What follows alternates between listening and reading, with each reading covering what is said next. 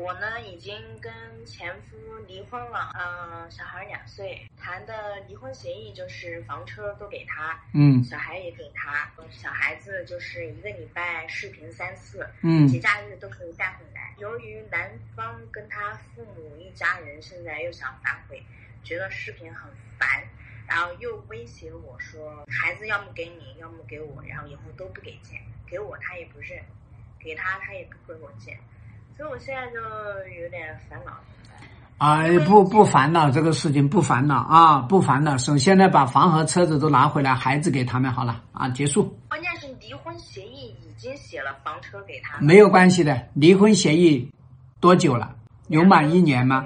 三个三个月左右。好，现在就去重新改离婚协议。现在我们把这个东西全部改过来啊，孩子给你，房和车都给我，我再也不看孩子了，好吧？人家不干呀，人家就你怎么会蠢成这个样子？房子和车子都给他，你怎么会蠢成这个样子？你有房子和车子，你自己生一个孩子不棒吗？当时就是想不想跟他打官司，他也不想跟我打官司。而且刚开始为什么我会把房车给他，是因为他一开始是房车他都要，然后还找我要彩礼钱。后来我就威胁他，我就说好呀，彩礼钱可以给你，但是房车要平分。然后他说彩礼钱都把你干出娃娃来了，还要彩礼钱？不讲客气，赶紧重新打官司，重新分割财产，去直接跟他干，不要跟他讲客气，你就告你就说这个离婚协议不公允，知道吗？离婚协议不公允，以此为条件，因为你等于净身出户嘛，你分了什么没有？没有，只有彩礼钱。然后离婚之后彩礼钱跟你没有半毛钱关系，不要说了，重新找律师，找一个专业的律师。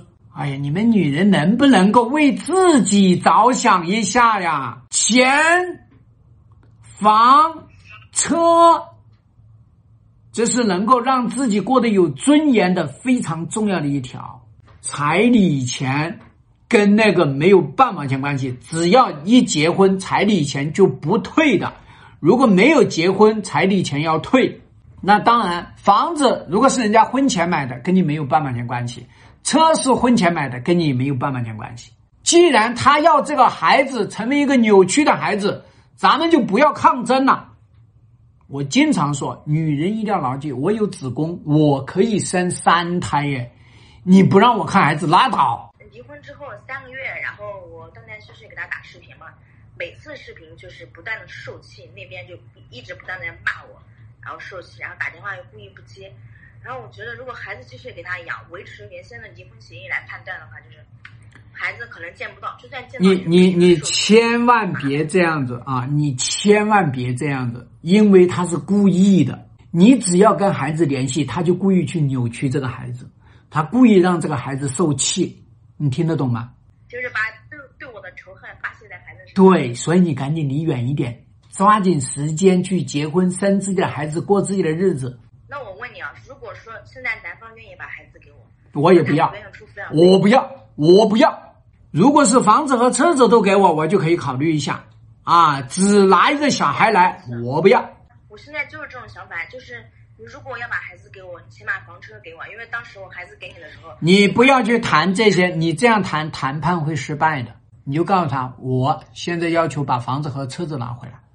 我觉得这个分配方案不公允，这个离婚协议，那对不起，我跟你重新来谈。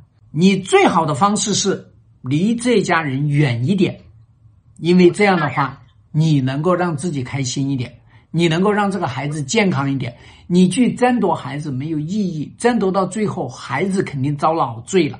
但是我把视频一下也是可以的呀，这也没有争，要不然我房车给他干嘛？这是条件。所以你抓紧时间先把房车拿回来，你要以这个来切，你才能够拿到视频权。